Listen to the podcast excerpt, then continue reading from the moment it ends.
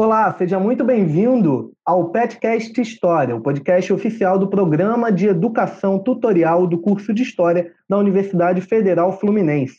Eu sou Felipe Camargo, bolsista do PET. Olá, pessoal. Meu nome é Vitória Machado. Eu sou também bolsista do PET de História da Universidade Federal Fluminense.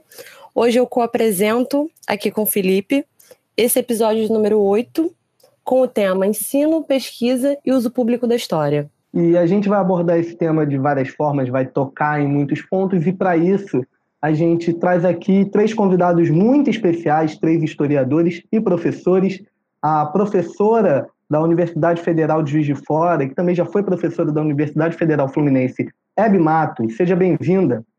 Olá, boa tarde, Felipe. É um prazer estar aqui falando com vocês. Então, eu sou a Hebe Matos, como você disse, professora atualmente na Federal de Juiz de Fora, Durante 30 anos fui professora na Universidade Federal Fluminense, é um prazer estar falando com alunos da UF, onde eu atuei no Laboratório de História Oral e Imagem, da sou afiliada ao Laboratório de História Oral e Imagem, uma rede de pesquisa hoje, que eu levei para o FJF, né, e onde a gente, nesse momento de pandemia, está fazendo um trabalho bacana sobre a, a história negra da cidade de Juiz de Fora, que eu queria aproveitar e convidar para vocês assistirem. Chama Juiz de Fora Cidade Negra, acontece uma vez por mês o ciclo de debates. E eu também levo, desde 2013, com a, comecei com a professora Marta Abreu, aí da UF, e mais cinco colegas da, historiadores da Universidade Pública, o blog Conversa de Historiadoras, que é um blog WordPress, conversa de historiadoras, que eu também queria aproveitar aqui e divulgar para vocês. É um prazer muito grande poder conversar com vocês todos. Um abraço. Muito obrigado, professora. A gente também está aqui hoje com o Rodrigo Teixeira, também historiador, professor do ensino básico, professor na pós-graduação da UFRJ e que tem o um projeto do podcast História Liberta. Olá, Rodrigo, tudo bem? E aí, Felipe, e aí, pessoal do PET da História da UF. Estou é, muito feliz de estar aqui com vocês. Eu é isso, eu sou professor da educação básica, eu fiz graduação, mestrado e doutorado na UF, então eu brincava que eu morava na UF e dormia em casa, então a UF sempre foi a minha casa. Fiz pós também ensino na UFRJ, onde acabei dando aula como substituto, e depois agora lá na pós. Então minha área é ensino e o História Liberta foi meio que uma né, uma consequência dessa minha pesquisa, de ser professor, né? Então, estou junto aí e parabéns pelo, pelo trabalho. Muito obrigado, Rodrigo. E a gente está aqui também hoje com a Keila Vilaflor, que também é historiadora, professora do ensino básico e digital influencer, também articulando muito sobre história nas redes sociais com o grande público. Olá, Keila, tudo bem? Olá, Felipe. Bom dia, boa tarde, boa noite para quem me ouve. É um prazer estar aqui. Eu agradeço demais o convite. É, eu sou professora do ensino básico já há seis anos, é, atuo com ensino médio e fundamental e trabalho essa questão da vivência em sala de aula, das experiências de docência como professora de história nas redes sociais. Pessoal, para começar aqui a nossa conversa, né, é importante a gente abrir esse tema da história pública, tudo isso que vamos mencionar, com algumas algumas questões aqui importantes, né? O historiador Robert Kelly, professor da Universidade de Santa Bárbara, na Califórnia, em meados de 1970, ele vai apresentar pela primeira vez uma definição de história pública, né? E assim ele a define como a atuação dos historiadores no emprego da história e do método histórico para além da academia. No governo, em corporações, nos meios de comunicação, em museus e também no âmbito, âmbito privado. É, e nesse caminho, com todas essas possibilidades de se trabalhar a história publicamente, a gente pode considerar que as reflexões acerca disso tudo, elas potencializam né, os debates a respeito de patrimônio histórico, formação da memória social de uma nação, além do próprio debate sobre educação. Né? Recentemente, a gente tem o debate a respeito de patrimônio e memória muito presente no cenário público, é, principalmente impulsionado por movimentos recentes que a gente teve é, com essa situação do Black Lives Matter, com a questão do antirracismo e tudo mais, onde nós tivemos é, o crescimento de movimentos pela retirada é, de monumentos em homenagem a figuras controversas ao redor do mundo, E nesse caso específico mais recente, nós temos visto muito isso relacionado à memória em relação à escravidão e ao racismo ao redor do mundo inteiro, né? Dando continuidade ao que o Felipe menciona, algumas questões que se colocam como desafios para a história pública são muito importantes de serem mencionadas, né? Com o estabelecimento da internet hoje como a nossa principal maneira de se comunicar, novas maneiras de propagar informações vêm tomando um corpo. Nesse cenário, temos observado uma retração do protagonismo do profissional habilitado para a história, como o principal mediador dessa, dessa conversa, desse fazer da história pública. Né? Enquanto isso, parece ter uma inversão do papel do grande público nesse processo. A sensação que temos hoje é que qualquer pessoa pode falar sobre história, qualquer pessoa é habilitada para é, incitar as reflexões históricas e narrar fatos, acontecimentos. É, vale ressaltar aqui que o descompromisso com o rigor científico, ele não só precariza o trabalho do historiador, como ele também abre um espaço muito perigoso para a propagação de informações que não são verdadeiras ou que são muito mal fundamentadas.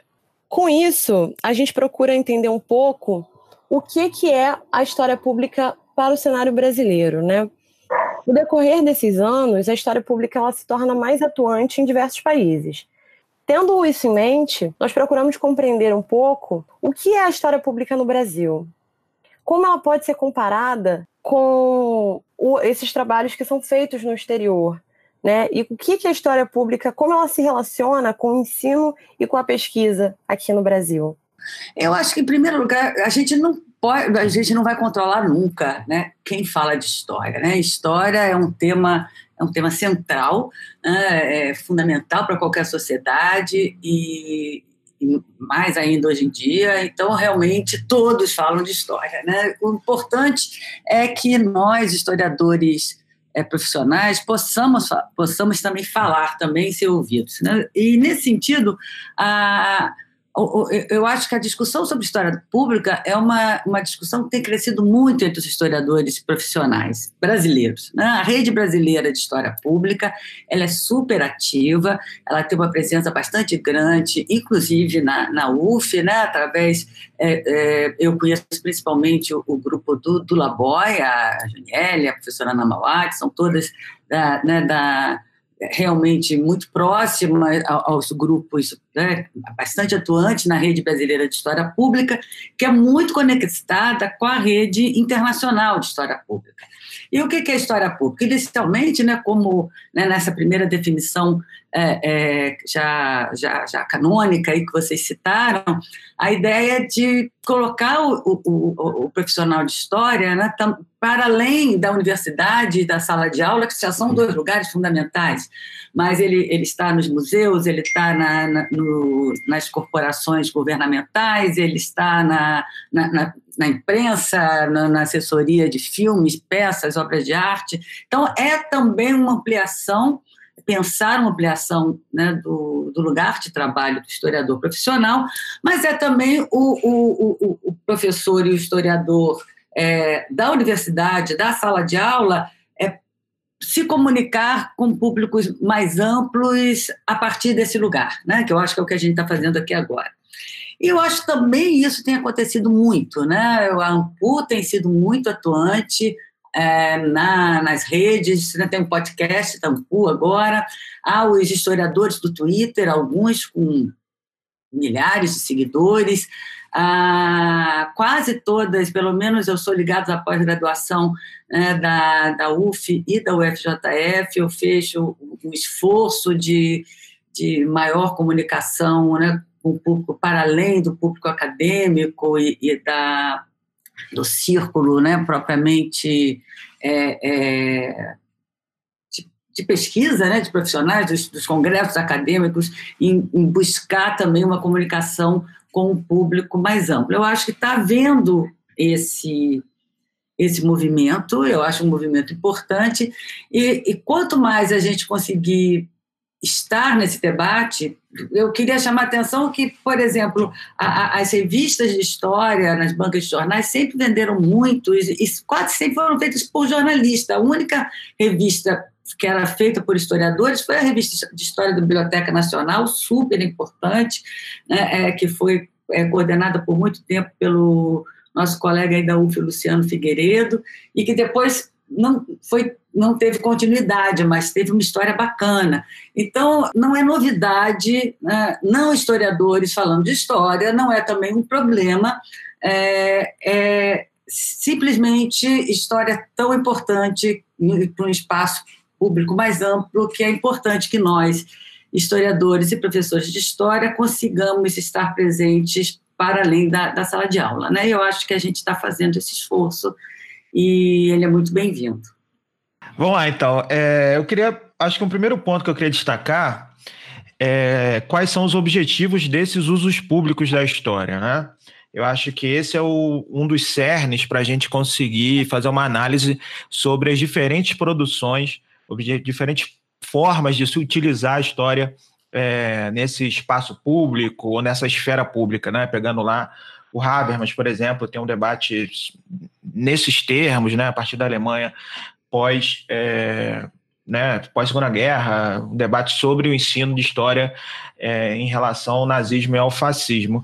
Então acho que o primeiro ponto é esse, assim, eu acho que é o peso da indústria cultural na construção de mercadorias que usam é, é uma certa forma de se narrar a história para transformar esse, esse produto em algo mais vendável. Então, acho que esse é um primeiro ponto, e isso acho que impacta muito fortemente certos conhecimentos prévios que as pessoas, em geral, os nossos alunos na educação básica e o senso comum em torno de certa é, concepção sobre o que foi um determinado passado acaba sendo é, moldado ali.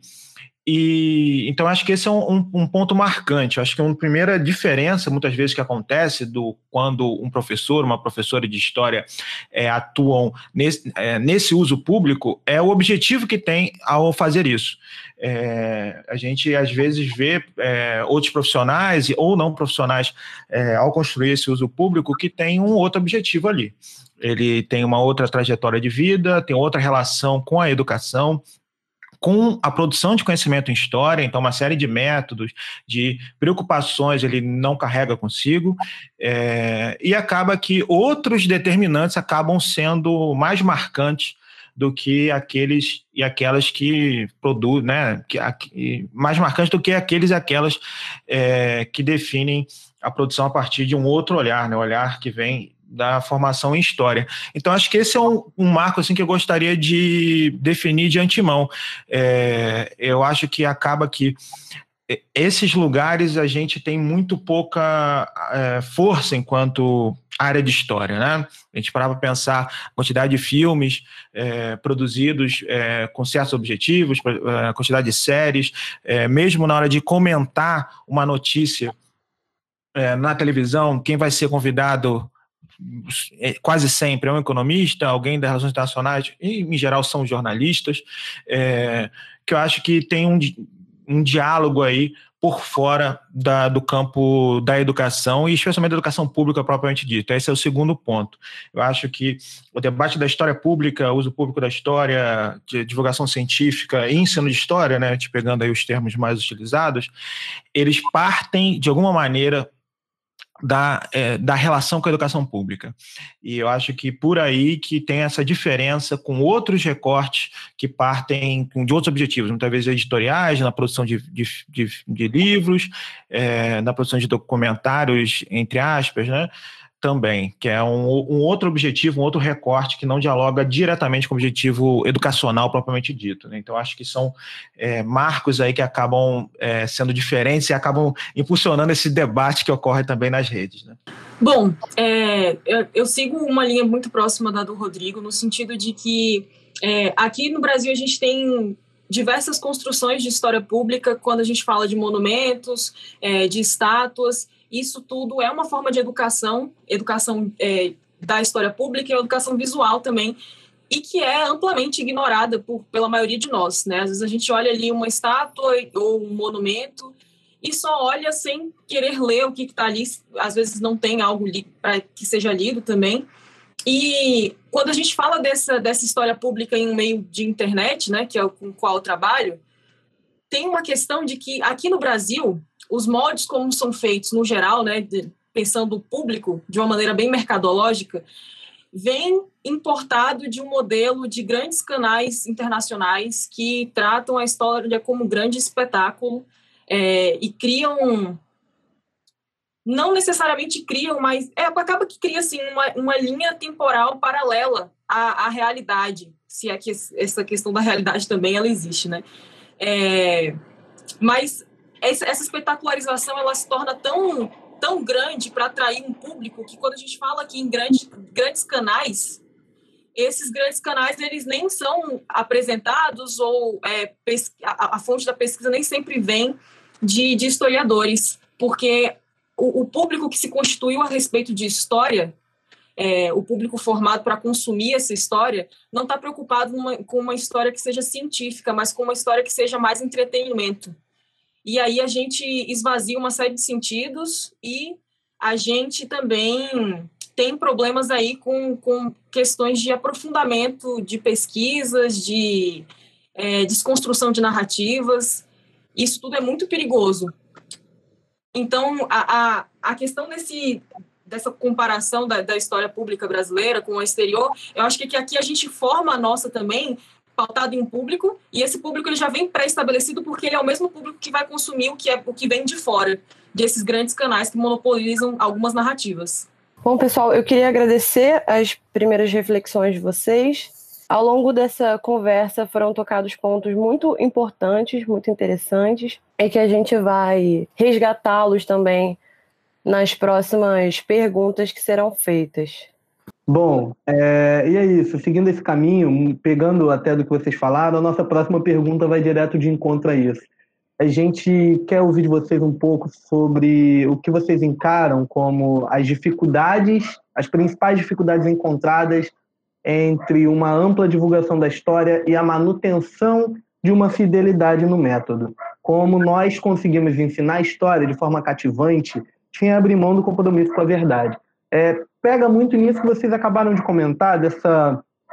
que a Keila até mencionou da questão do entretenimento, né? A gente tem uma perspectiva muito voltada para a história como.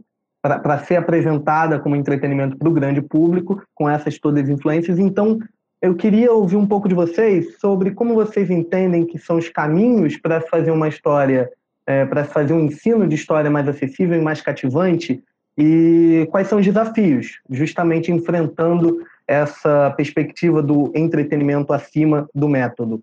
Então, Felipe, eu acho essa pergunta bem pertinente e nos abre uma série de discussões que eu acredito que sejam interessantes. Eu acho que o primeiro ponto que ensinar, aí, né, todos nós que estamos em sala de aula, seja na função de professor propriamente dito, professora, seja como aluno e aluna, é, a gente tem sempre a preocupação que o ensino seja prazeroso, né? Então, esse é o primeiro ponto.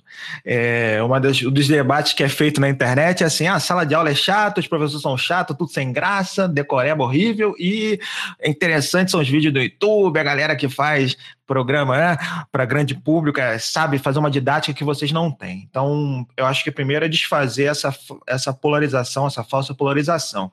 É, eu acho que é o contrário, inclusive, né? Eu acho que o grande desafio é conseguir fazer uma, re, uma relação com a produção em história, dos seus diversos âmbitos, que seja ao mesmo tempo prazerosa, que seja mobilizadora, que trate os temas socialmente relevantes. Eu acho que eu, eu quero marcar esses dois pontos é, como muito fundamentais e que consigam criar uma autonomia é, intelectual também do estudante, da estudante e aí do cidadão, cidadã de forma mais ampla. Esse é um outro aspecto que eu gostaria de deixar, levar em consideração.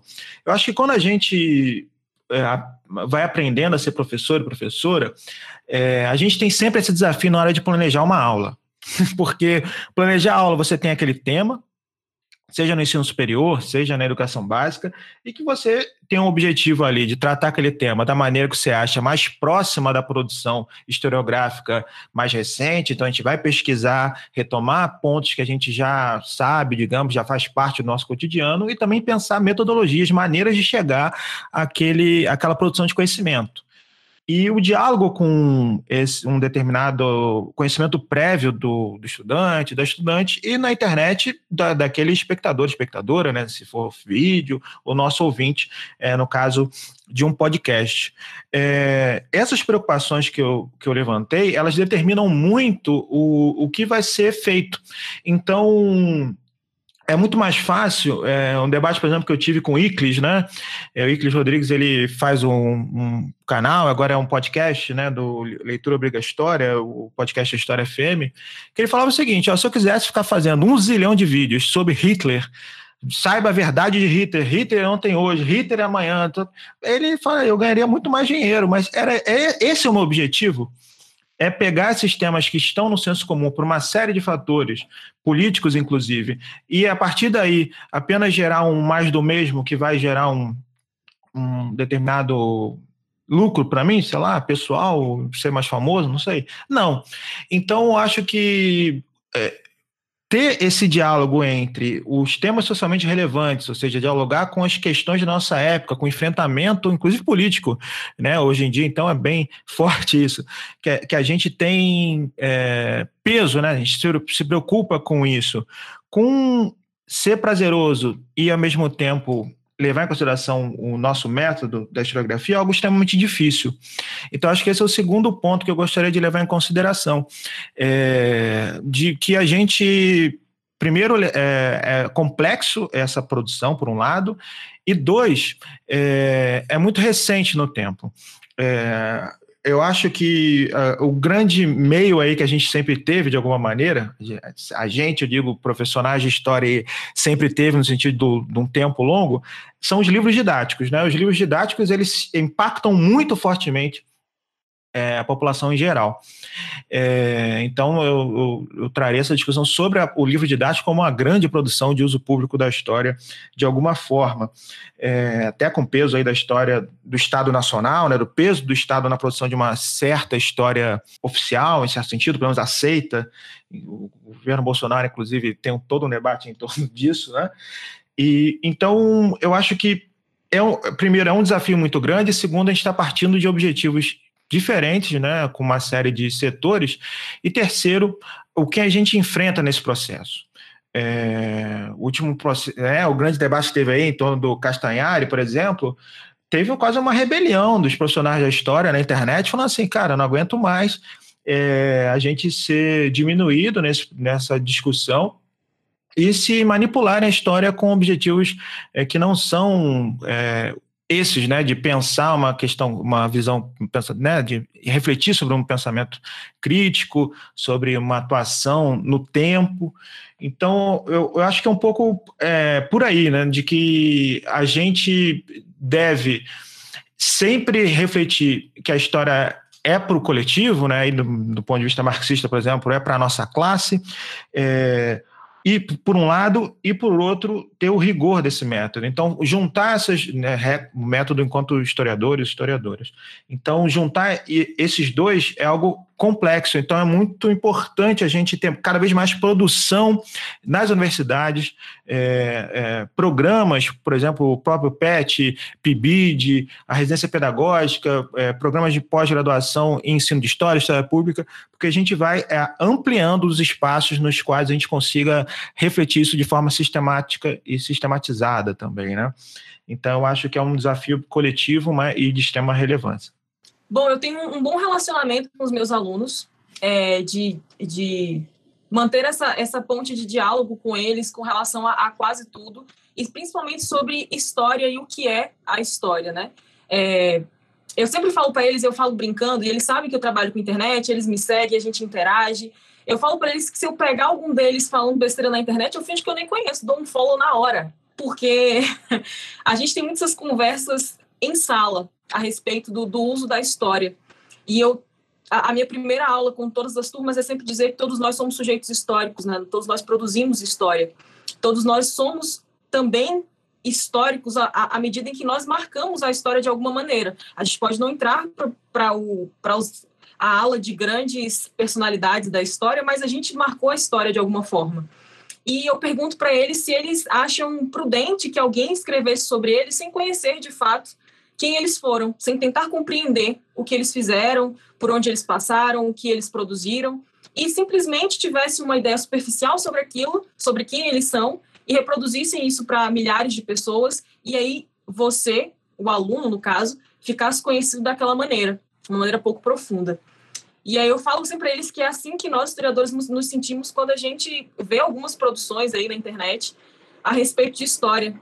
É, porque a gente busca conhecer com profundidade o que a gente está falando para eles. Nem sempre o tempo em sala de aula, na verdade, na maioria das vezes, o tempo em sala de aula não permite que a gente trabalhe melhor alguns temas ou aprofunde mais alguns debates.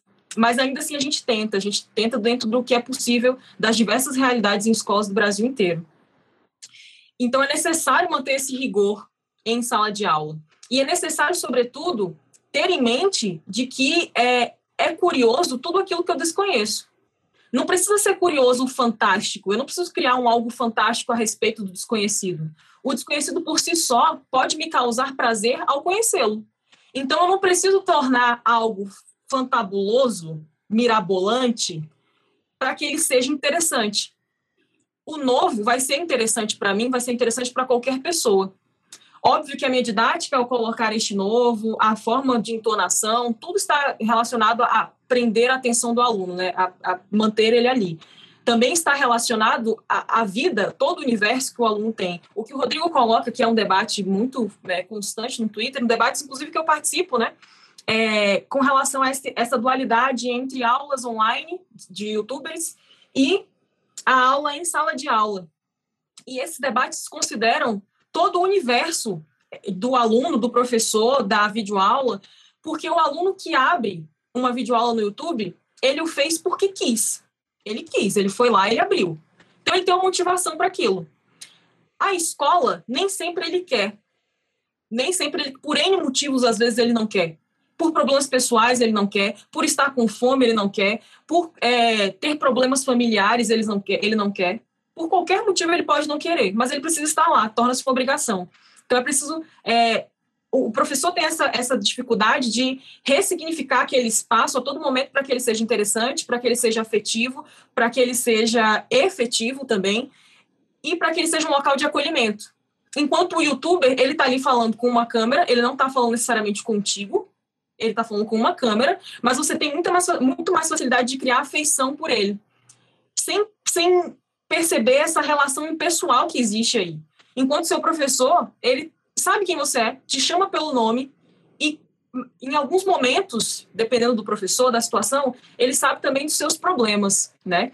É, então, essa questão do, do ensino de história e sala de aula, ela tem várias questões, tem várias é, nuances aí a serem trabalhadas, mas é sobretudo que a gente precise conscientizar os nossos adolescentes, nossos pré-adolescentes, as nossas crianças, de que o que a gente faz em sala também é ciência e o que a gente passa para eles em salas, os debates que nós construímos, os conhecimentos que nós construímos com eles em sala de aula, não são tirados do nada, não são tirados é, do, do, do que eu acho que é. Tudo aquilo ali tem método de análise, tudo aquilo ali é fruto de anos e mais anos de pesquisa, de gente que está trabalhando, provavelmente eles não conheçam, é, mas que é necessário que eles respeitem o trabalho dessas pessoas, para não sair por aí virando é, palpiteiros, é, historiadores palpiteiros, né? Palpiteiros narrativos, na verdade. Então, eu acho que a, a questão do, da, do manter o rigor e associar isso à didática está relacionado a essas questões que vêm de sala de aula.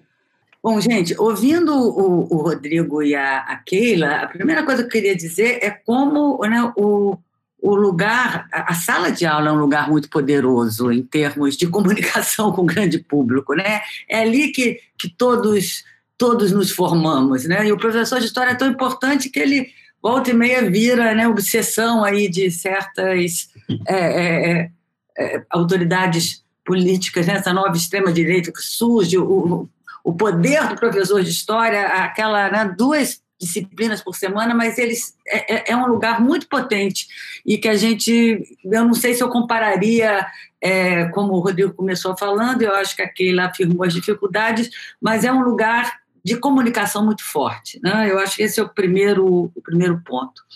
É, depois, pensar essa questão da história na rede. Né? A história é, é um. As reflexões sobre o passado, né, elas são extremamente importantes sempre no tempo presente e neste momento elas, elas estão em disputa mais do que nunca. Né? Exatamente por conta da força desse professor de história né, é, na sala de aula que novas novos, novos discursos, novos não, velhos discursos, né? uma tentativa de reinvestir na velha história única do século XIX, é, de forma que, eu, que, que eu, eu acho que nós temos mais, mais força no debate público do que imaginamos. Eu conheço pouco né, essa, essa nova explosão de, de youtubers castanhares falando de história, eu não, não acompanho pouco realmente. Mas acho duas coisas. Se o professor de história, ou nós historiadores, vamos entrar neste, neste terreno, como já foi dito inicialmente, os nossos objetivos são outros, né? sempre serão outros, e isso também define um público diferente. Talvez seja muito mais o caso de trazer essa produção para a sala de aula, para discutir criticamente e, e, e, e, se os alunos estão consumindo por quê, quais são os pontos fortes, quais são os pontos fracos. Eu acho que essa é uma, uma segunda estratégia. A gente tem que saber, quando a gente vai para as redes, vai para uma comunicação pública em outra, da, da, no nosso lugar, seja da universidade, seja da sala de aula é, é, ensino básico fundamental, a gente tem que saber por que, que a gente está saindo, o que, que a gente quer com, com aquele público. Né? E quanto à pergunta básica de como manter o rigor metodológico e comunicar, eu acho que o que caracteriza o, o discurso do historiador profissional é explicar para as pessoas que a história é uma construção. Você precisa, não uma construção de uma invenção, é uma construção científica, mas você tem que sempre, sempre saber o que você está perguntando né? e como você responde aquela pergunta sobre alguma experiência é, dos seres humanos no passado a partir de fontes, vestígios do passado, mas se você não sabe o que você pergunta e como aquela resposta foi produzida, você não tem um, um, um, controle daquela narrativa. Então, acho que explicar o fazer historiográfico, por mais que eu esteja falando difícil, é o que a gente tem que fazer. Como fazer isso? O professor em sala de aula, ele é craque em fazer isso. O, acho que o, o, discurso aqui, da, a fala da Keila, é, me deixou isso muito claro. A gente pode é, é, é, é, traçar estratégias para fazer isso né, em, em, outros canais, mas também podemos, é, e eu acho que isso é uma das dimensões da, daquela, da ideia da, da história pública, o profissional de história também pode atuar em colaboração com profissionais de comunicação, em, com, em colaboração com cineastas, ele pode, ele, você não precisa fazer tudo sozinho. Não? O importante é você ter o olhar do historiador que vai exatamente então apontar a, a, aquilo que não pode faltar para a gente não entrar numa não, não, não, vender a ilusão que é tudo uma guerra de versões, né? que todas as, as narrativas se equivalem. Uh, o papel do historiador é desconstruir isso e mostrar que as narrativas, é, ela, as narrativas historiográficas, elas podem ser aferidas a partir de um, de um método que você pensa, que você, que você faça a, o público pensar que pergunta eu estou fazendo e como eu estou respondendo aquela pergunta, né, quais são a, a, os vestígios do passado, as fontes, as bases para que eu produza aquele tipo de resposta. Né? Então, eu acho que esse, essa é a nossa tarefa, é mostrar, né, esse é o diferencial do historiador em qualquer área, é, em qualquer espaço público que ele entre, seja, seja ele com o seu objetivo, ele, ele construa o seu objetivo específico, não, eu quero é, estar sei lá, na rede social, eu quero fazer um documentário, eu quero fazer um podcast, seja ele dialogando com profissionais é, de comunicação e atuando em, em, colaboração. Eu acredito muito no trabalho em colaboração é, interdisciplinar, mas não a, a, gente tentando fazer todos os papéis, mas a gente dialogando né, pra, a partir de objetivos específicos. Né? Eu acho que a primeira coisa que a gente tem que saber é exatamente que público a gente quer atingir e qual as mensagens, né, qual, que tipo de, de discussão e de reflexão a gente quer levar para esse público. É, bom, as falas de vocês foram todas muito interessantes. É muito legal a gente ver, de fato, como as coisas estão entrelaçadas entre pesquisa, ensino e a formação dessa, dessa, como, dessa política de história pública e também das políticas de memória. Eu acho que as coisas estão bem amarradas, né, relacionadas ao ensino, de fato. É bem interessante a última fala da Hebe, até mencionando o diálogo entre o historiador com outros campos, porque a gente vai entrar diretamente nesse assunto agora, não é, Vitória? Exatamente, Felipe. É, é muito bacana poder ver como a história pública ela toca em outros temas importantes, né? Aqui a gente falou de metodologia e didática. Sobre esse último, sobre a didática, é, eu queria trazer a problemática da linguagem, né? Muito se critica a linguagem acadêmica. A linguagem acadêmica, ela é, muito, é considerada muito engessada, ela pode ser considerada muitas vezes excludente, em certo sentido. Sobre essa questão da, da linguagem, a gente nota que, como a Abby falou no início, não é de hoje que os jornalistas, por exemplo, vêm produzindo história, né? Nesse sentido, eu queria entender, assim, seria importante a gente compreender é, quais as habilidades específicas que o jornalista possui para fazer com que a comunicação seja mais efetiva nesse sentido, né? A gente pode pensar que também aonde o historiador fica para trás nesse ponto. Seria importante para a gente estabelecer uma interdisciplinaridade é, com a comunicação, né, com as habilidades da comunicação. E, e também me pergunto aqui uma, faço uma última pergunta. Seria viável para o historiador percorrer o campo da comunicação e, por exemplo, trabalhar no domínio das mídias sociais, que a gente discutiu aqui, que é uma maneira, uma ferramenta muito importante para a divulgação da história? Seria viável para o historiador dominar essas áreas? Queria saber um pouco de vocês, o que vocês pensam sobre isso. Essa questão da, da linguagem, do acessível, do não acessível, é uma coisa que eu penso bastante, que eu fico refletindo bastante sobre isso. É, porque, como eu me comunico prioritariamente com adolescentes, né? E quando eu falo prioritariamente, estou falando do meu emprego formal, que me garante sustento, né? Que é ser professora. Como eu me comunico majoritariamente com adolescentes, eu uso, entre aspas, a língua deles para falar com eles, né? É, eu ensino falando as gírias que eles usam, eu observo, inclusive, que gírias são essas, para poder é, encaixar ali, né? Porque tem umas gírias que eles falam que, eu, que é, se eu não chegar para perguntar o que significa, eu nunca vou saber, nunca vou entender pelo contexto. Não faz sentido nenhum na minha cabeça. É, então, essa questão da linguagem ela é, ela é bastante importante porque ela é uma das portas de entrada para o interesse. Né? Se você está ouvindo algo que você não está entendendo nada, você perde o interesse rapidamente naquilo. Então, você pode até não dominar aquele assunto, mas você quer. Se você está ouvindo ali, você quer dominar esse assunto, você quer entender minimamente ele. Se você não está entendendo nem o português que está sendo falado, que é a sua língua, então é, é, necessário repensar essa linguagem, essa comunicação, como ela está sendo feita, né?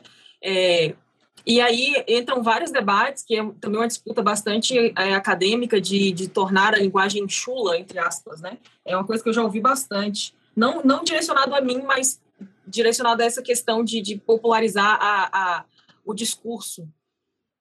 E aí a gente entra nessa questão do, dos livros de jornalistas que vendem mais do que os livros de historiadores. Eu acho que aí tem uma questão que ela é bastante propagandística e mercadológica também. Porque, pensando em livros de historiadores, tem livros que eu consigo dizer que, de fato, são, tem uma, uma escrita bastante truncada, que é difícil.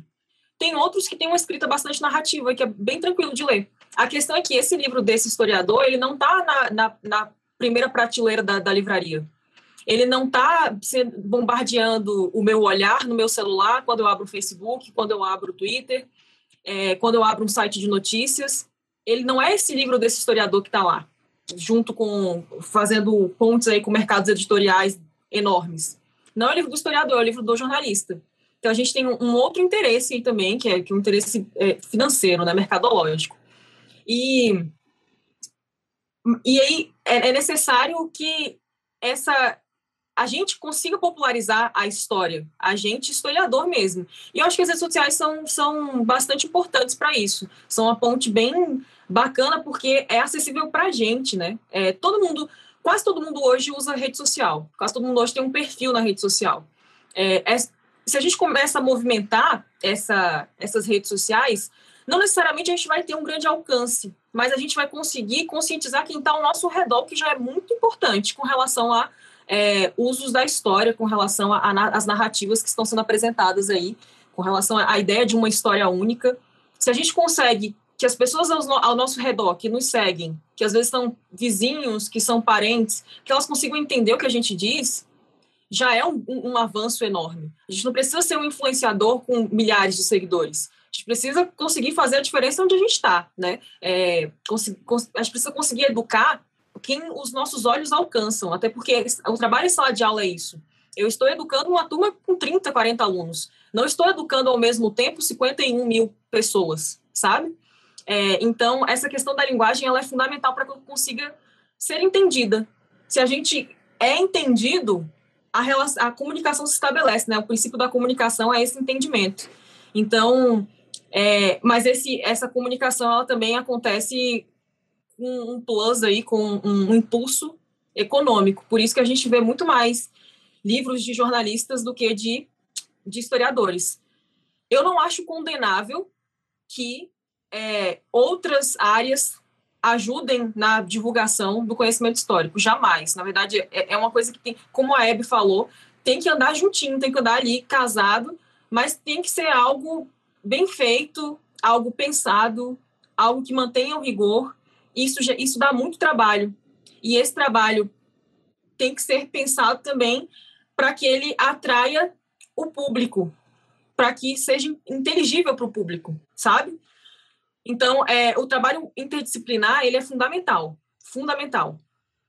E ele precisa atender esse rigor metodológico e precisa também ser algo inteligível. Bom, é, primeira coisa, né, a, a, sobre essas diferenças de habilidades. A, a comunicação, você para você se comunicar, eu acho que aquele aí foi bastante feliz, e eu acho que todo professor sabe disso, né? quando você está falando em sala de aula, você tem que falar a linguagem do seu público. Né? Então, a primeira coisa que um, um profissional de comunicação tem é exatamente ele ele ele está ele tá treinado, ele foi formado para pensar que públicos eu, eu quero atingir, o que, que esse público quer ouvir. Então, um, para além dos mercados, né, de onde se coloca mais dinheiro em publicidade, etc., mas o público, todos os públicos, têm um viés conservador. As pessoas gostam de ouvir a linguagem que elas conhecem, elas gostam de ouvir o que elas já acham que sabem. Se ela escuta a base da fake news, é alguém dizer alguma coisa que no fundo você já achava e com alguma, alguma fonte de, de autoridade, um seu um amigo, é, você diz que foi outra pessoa que falou, e você diz, oh, é óbvio, porque eu, eu, já, eu já achava isso, né? A gente ri muito das fake news mais absurdas e mais longe culturalmente da gente, mas alguém mandar para a gente uma, uma fake news próxima, né, uma, uma, notícia falsa, mas verossímil no nosso campo de, de pensamento, a gente frequentemente vi gente muito boa não ir lá conferir a fonte e acreditar, né? Então, o, profissional de comunicação, ele, ele, ele sabe disso, é a primeira coisa que você tem, não que ele queira enganar as pessoas, mas ele, a primeira coisa é você saber, se você vai montar qualquer programa voltado para o público, é quem é esse público, quais são as expectativas desse público, qual é a linguagem que esse público entende, né? qual é a, a, o nível de conforto né? E, se você, e aí, se o seu objetivo é fazer essa pessoa pensar, sair da sua zona de conforto, mas você tem que dialogar com ela para poder ir além. Né? E aí, nesse sentido, como fazer isso? Todo cientista, todo historiador, acho que o professor, em geral, tem talento para fazer isso, é, é porque ele já faz isso em sala de aula. Mas nem todo pesquisador tem, entendeu? Tem muita gente que é historiador lá da universidade, é, dá aula para pessoas de terceiro grau. É, o, o, cientista, né, ele não precisa ser um comunicador. Né, e pode haver uma boa comunicação científica. Então, o jornalista que leia os historiadores, que faça um livro voltado para o grande público sobre um tema mais em diálogo com, com a boa historiografia, ele está prestando um bom serviço. Há muito, nem todo livro de historiadores foi escrito pensando no grande público. Né? Ele, tá, ele, ele é escrito pensando nos pares, na discussão acadêmica, ele tem um compromisso com citação, ele tem. Ele, ele até poderia ter uma versão para o grande público, algumas pessoas fazem isso com muito talento, né? tem que ter talento, inclusive literário, mas, é, mas algumas pessoas não querem fazer. Né? E, e, e é possível, então, ter um bom livro de divulgação histórica escrito por jornalista é possível ter um péssimo livro, como tem vários péssimos. Né?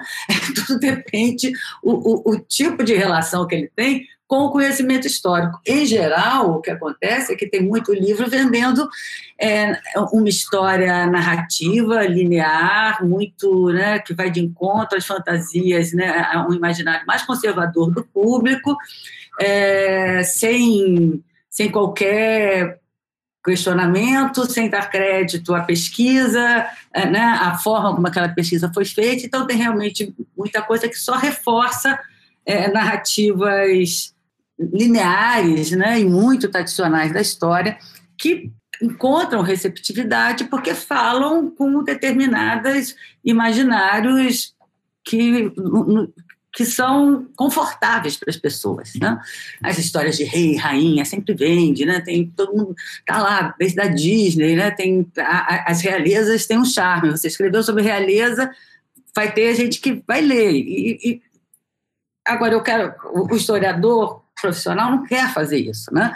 É, eu acho que é importante que a gente até pegue essas coisas que que circulam muito e traga. Ah, isso seria um programa, um trabalho interessante de fazer nas redes, como a gente tem feito com monumentos públicos, e questionar e discutir esse trabalho que circula, e aí a gente traz para o nosso campo.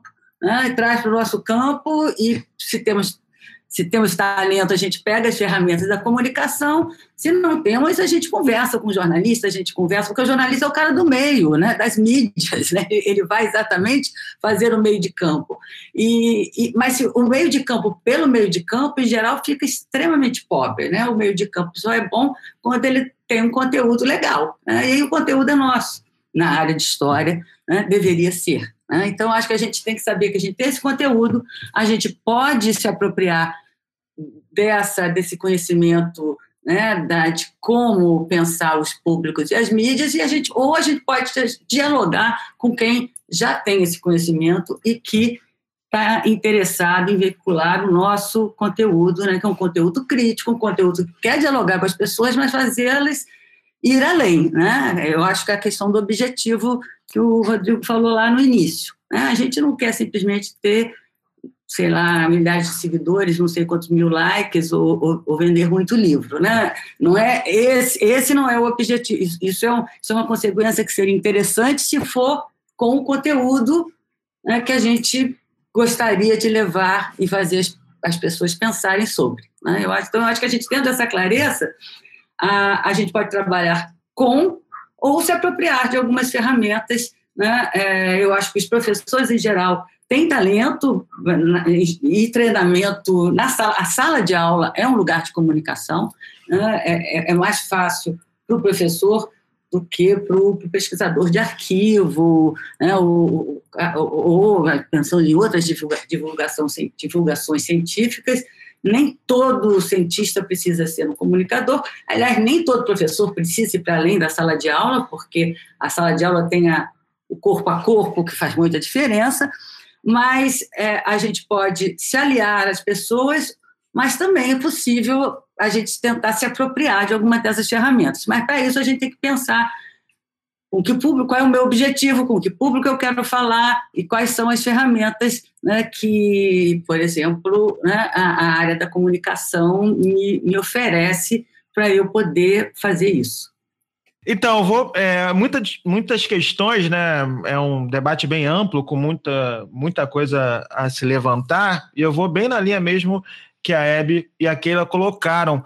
E eu, mas eu queria é, definir só duas é, coisinhas. Eu acho que a primeira diferença de, do ensino em sala com a pesquisa, e o segundo, tentando levantar essa discussão de por que será que esses jornalistas vendem mais que quando a gente da história vai escrever os livros de história, digamos assim, né? algum debate nesse sentido. Acho que o primeiro é algo que acontece muito é que na universidade, quando a gente faz pesquisas, a gente vai numa discussão sobre é, que a gente não pode. É, vamos lá, vou, vou tentar pensar com a cabeça do estudante, né? É, Para o estudante, ele está sempre olhando o passado de uma maneira a partir do seu presente. Então, para o professor, ele vai precisar muitas vezes fazer uma comparação usar um exemplo, uma metáfora, uma ilustração que, se a gente for olhar com um determinado viés a partir de uma pesquisa em, em história, vai parecer anacronismo, vai parecer né, que não está fazendo tanto sentido. Mas por quê? Porque o objetivo ali são, é, é diferente. O objetivo no ensino de história é construir uma fonte de interpretação da experiência, é, em diálogo com a vida daquele estudante, ou seja, a gente parte de uma vida, é, né, um conhecimento sobre o estudante, um, uma empatia é, sobre é, no cotidiano e a partir dessa maneira de ele olhar o mundo a gente busca construir um conhecimento novo é, que seja uma das bases da interpretação da experiência. O que é diferente da pesquisa em história, que a gente tem outros outro objetivo, o diálogo ali é com a pesquisa propriamente dita, com outros pares é, o nosso objetivo tem a ver com uma pergunta é, do, da nossa pesquisa. Então, são objetivos diferentes. Então, muitas vezes, é, eu, como trabalho diretamente com formação de professores, né, com estudantes é, da licenciatura nas minhas aulas, eles às vezes pegam assim, parece que ele está num seminário da universidade e começa a dar aula. Aí os termos são os mesmos termos é, que são utilizados é, nos debates historiográficos, é, a maneira da narrativa, não usa muita metáfora, ilustração, com a preocupação exatamente desse é, suposto anacronismo. Então, acho que essa é uma primeira preocupação. Essa, a forma de, de sala de aula tem uma sincronia, uma diacronia, ou uma acronia, lá, como né, se também debate que dialoga com os termos da ciência histórica propriamente dita, mas as, os objetivos são outros. Então, eu acho que esse é um, um primeiro ponto. O segundo ponto é sobre entender a sintaxe, as diferentes formas de expressão concreta da linguagem é, da população. Acho que o Paulo Freire é, tem toda uma discussão é, sobre isso que é, nem vou avançar muito, só cito ele como referência para essa discussão. Então, acho que esse é um primeiro, a primeira questão. Acho que nós, é, avançando na formação de professores na universidade, a gente, em diálogo com a, com a educação básica, com a escola pública, a gente consegue, é, com certeza, ir reconstruindo esse diálogo. O segundo ponto, eu acho que tem a ver com a própria maneira da é, sociedade é, burguesa, digamos assim, é, narrar si mesma. Aí eu pego lá o Walter Benjamin do narrador, que a, a, nossa sociedade se narra como um romance. Então a ideia dos personagens, da trama, que tem um clímax, a ideia de construir um sentido da vida, num, um ápice, a ideia da solidão que encontra um amor, todos esses marcos do romance é, que é, acabam seguindo uma série de grandes filmes, se a gente for pensar aí, tanto Star Wars, a gente vai pensar, mas tem inúmeros, né? Que vão se guiar numa certa maneira de narrar a história, que vão ter os personagens que são os mais é, relevantes, que aí a gente vai ter é, as figuras que são, em geral, os dirigentes é, do Estado, né, reis, rainhas, e depois vão ser os presidentes, que vão ser esses personagens principais, o encontro familiar, do núcleo familiar, então traição e tal. Então, muitas vezes, esses escritores que têm essa, essa referência na, no jornalismo, eles aprendem a escrever, o, o padrão jornalístico é, é, atualmente é esse, de narrar como um romance. A toda, é, toda a notícia é uma espécie de romance. Né? Então, eles escolhem ali os personagens, é, então vai muito nesse sentido. É, então, a gente tem uma, uma dificuldade que é construir uma outra forma de narrar a nossa sociedade. E eu acho que essa forma de narrar, ela deve ser sempre coletiva. E aí eu, eu, eu, eu vou para o debate da oralidade. Eu acho que é, muitas vezes a gente consegue reconstruir isso a partir é, da relação com a, com a oralidade. Né? A história oral, por exemplo, tem muita contribuição nesse ponto, porque coloca o, um eu ali, ou seja, não, não é uma. Eu não estou contando uma história pra, é, né, de heróis e tem alguém narrando essa história. Não, eu sou parte dessa história, eu sou um narrador ativo aqui e tenho uma visão é, a, que, que busca contribuir é, aqui. Né? Então tem uma moral também, uma ideia de que é, tem um objetivo moral ali, que até é uma discussão do que pode ser do épico, alguma coisa nesse sentido.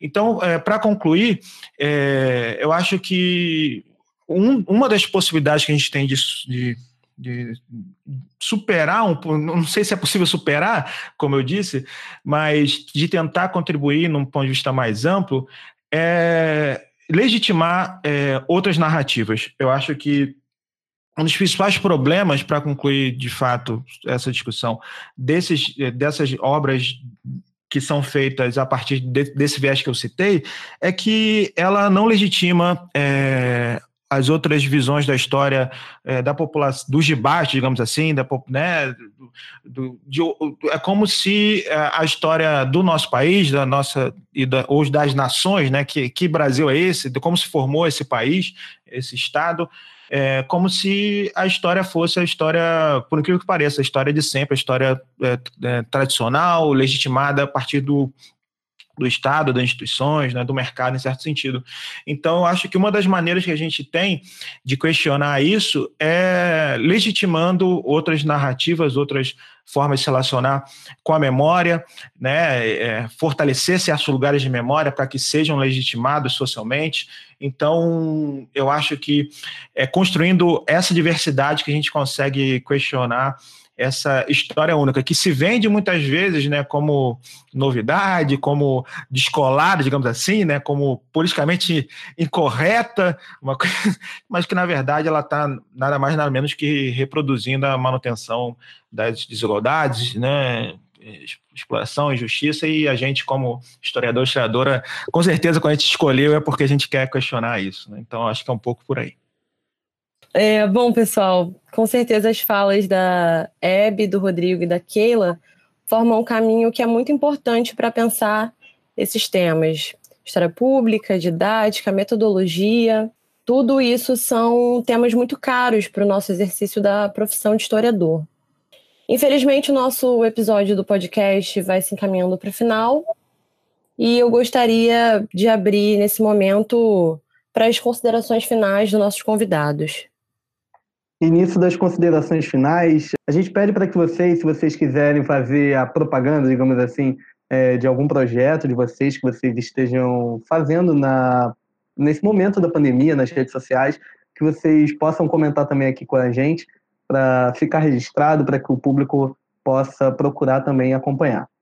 Bom, gente, Felipe, Vitória, Rodrigo, Keila, foi um prazer conversar com vocês. É muito legal né, acompanhar o trabalho dos alunos da UF, essa preocupação cada vez maior né, em levar a discussão da história para públicos mais amplos. Eu realmente estou muito feliz de ter de vocês terem me convidado para vir aqui conversar com vocês.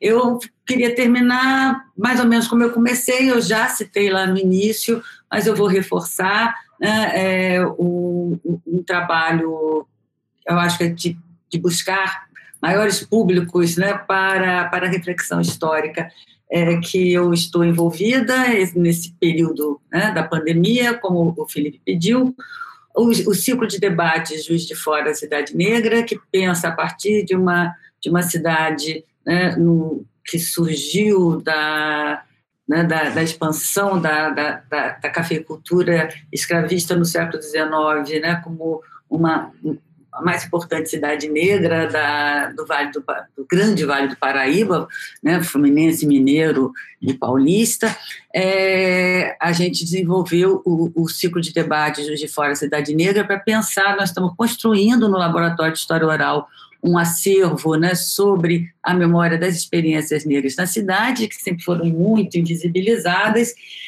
numa perspectiva de um diálogo com esse com o contexto brasileiro e internacional é, que está pensando tanto a memória da escravidão quanto o racismo como temas absolutamente cruciais no tempo presente. Né? Então, eu convido vocês para acompanhar, nós já fizemos dois debates, o Cidades Negras do Mundo Atlântico, um segundo sobre saúde e racismo, e vamos discutir movimentos negros agora no final de julho. Julho, né? não, agosto. no final de agosto. Né? É, e também, mais uma vez, é, é, sinalizar para vocês acompanharem o blog Conversa de Historiadora, onde o tema né, dos usos públicos do passado está tá sempre ali, sobretudo relativos também à memória da escravidão e ao racismo. Nós fizemos um dossiê né, sobre estátuas, né, que eu gostei muito, discutindo a questão dos monumentos públicos. Estamos agora com um curso é, de extensão online, né, é, com, com, com certificado pela Unirio, Emancipações e Pós-Abolição, por uma outra história do Brasil, que começou ontem. Né, eu fiz ontem a primeira aula, vão ser oito aulas. Então, eu divulgo essas duas iniciativas que eu acho eu estou muito empenhada, né? Então está me dando muita gratificação de estar participando, tá? Foi um prazer conversar com vocês. Então, é primeiro, por fim, né? Agradecer de novo. É, muito obrigado mesmo por estar aqui com vocês. É, obrigado aí, Felipe, Vitória. Está aí ao lado da Hebe, da Keila, referências para mim. É, muito. Fico muito feliz, eu acho fundamental a gente estar tá conseguindo dialogar sobre esses temas e ter dentro do, do PET História UF também essa, esse, né, essa concepção, essa ideia a partir da construção de um podcast, a partir de, de até dos temas mesmo, esse diálogo é bem legal. É, primeiro, eu indicaria para o pessoal que estiver ouvindo aí, que tem interesse na área de ensino de história, debate sobre história pública, a procurar a ideia de pesquisar nessas áreas, né? Então, pesquisa história pública, faça sua, né, sua monografia, mestrado, doutorado sobre esses temas. Tem um prof. História, tem especialização em ensino de história, é, por exemplo, esse que eu é, né, que eu estou lá na FRJ. Então, tem muita coisa é, interessante para a produção é, dentro da universidade, da academia, sobre esses temas. Então, é muito importante você que tem esse interesse estar é, tá junto com a gente nessa né, nessa caminhada aí. É, eu, eu tenho né, o, o, Instagram do, do História Liberta, que foi meio que o início de tudo, que hoje em dia eu nem uso mais quase, você vê que é um desastre, o negócio tem quase, sei lá, 300 mil seguidores e atualmente eu nem publico mais por causa da própria rede, que dificulta muito os debates, então essa é uma outra questão aí que fica questões, né, debates futuros, que é o, o, mecanismo da rede, como ela dificulta, às vezes, certos debates. É, então, tem o, o, podcast, atualmente também lá no, no Twitter, é, fazendo essas discussões. História Liberta é, também. E na, na escola, né, de, a, fazendo formação de professores, eu acho que é tudo o um, um, um, um mesmo caminho em certo sentido, né? Eu me vejo uma coisa como expressão da outra. Acho que não é uma separação. Acho que em todos os lugares é. Meu, eu sou professor de história, então meu objetivo é esse: é usar a educação é, como uma, um meio aí para me libertar liber, é, em comunhão, como diria o Paulo Freire. Então acho que é por aí. E parabéns e muito obrigado. Eu queria agradecer também o, o, convite, queria agradecer a oportunidade de estar fazendo parte de um podcast com o Rodrigo, que é um queridíssimo amigo meu, e com a Hebe, que é a uma das rainhas das minhas citações em trabalhos. é, a Hebe foi o primeiro texto que meu orientador do TCC passou para eu ler, para eu conseguir me orientar na vida, para eu decidir o que, que eu ia pesquisar direito ali no século XIX. É, e foi é, ter lido a Hebe Matos foi determinante para mim nesse sentido. Então, eu queria agradecer a oportunidade de estar fazendo parte desse, desse, desse podcast, desse episódio do podcast. E queria também pedir para as pessoas me acompanharem nas redes, é arroba Kelvila, no Instagram e no Twitter. Kel, vou dar uma soletrada aqui, né? Porque meu nome ninguém acerta e eu já estou acostumada com isso. É K-E-L-L-V-I-L-A. É, e nas redes, no, no, Twitter eu trabalho bastante a questão da sala de aula, do ser professor de história, né? Nessa tentativa de, de conectar mesmo professores, agora já pensando a respeito do que eu faço, né? Porque eu comecei compartilhando as minhas experiências e eu não, eu não imaginava que as pessoas fossem me seguir por causa disso. É, e agora eu percebo que esse compartilhar de experiências conecta as pessoas, né? As pessoas é, se põem ali também para para pôr as suas experiências, para dizer o que, que dá certo, o que, dá errado, para inclusive me dar alguns toques do que poderia mudar, do que poderia melhorar. Então, é, me sigam lá, interajam, compartilhem, esse tipo de coisa que a gente faz na internet. E acompanhem os meus, os meus colegas convidados aqui, que eles são, eles produzem trabalhos excelentes também, eu acompanho os dois na, na internet, e são trabalhos excelentes que eles fazem. Acho que vale a pena é, acompanhá-los também. E muito obrigada mais uma vez. Eu queria agradecer a vocês, em nome do PET História da UF, Hebe Matos, Rodrigo Teixeira, Kila Flor. Muito obrigada pela presença de vocês, pelas reflexões. É, e queria agradecer a sua presença, ouvinte, pela companhia. É isso, ouvinte. Muito obrigado pela paciência, muito obrigado pela audiência. Caso você esteja aqui pela primeira vez acompanhando o Petcast, a gente pode lembrar aqui alguns temas que a gente abordou. A gente já falou no Petcast História de memória e negacionismo sobre a ditadura militar. A gente já também tratou sobre disputas de narrativas em relação à abolição da escravidão no Carnaval. Falamos, tivemos dois episódios especiais abordando fascismo, neofascismo e antifascismo, é, que foram bem interessantes, a gente destrinchando um pouco isso. Também falamos sobre a classe trabalhadora no contexto da crise econômica e, mais recentemente, nós abordamos a relação entre futebol e política. E agora, esse podcast falando mais especificamente sobre história. É isso. Muito obrigado. Siga o PET nas redes sociais. No Instagram, Pet História UF. No Twitter, Pet História. A gente sempre brinca que é porque a gente chegou primeiro, né? A gente pegou o Pet História sem o UF antes. E no Facebook a gente também é Pet História UF. Muito obrigado e até a próxima.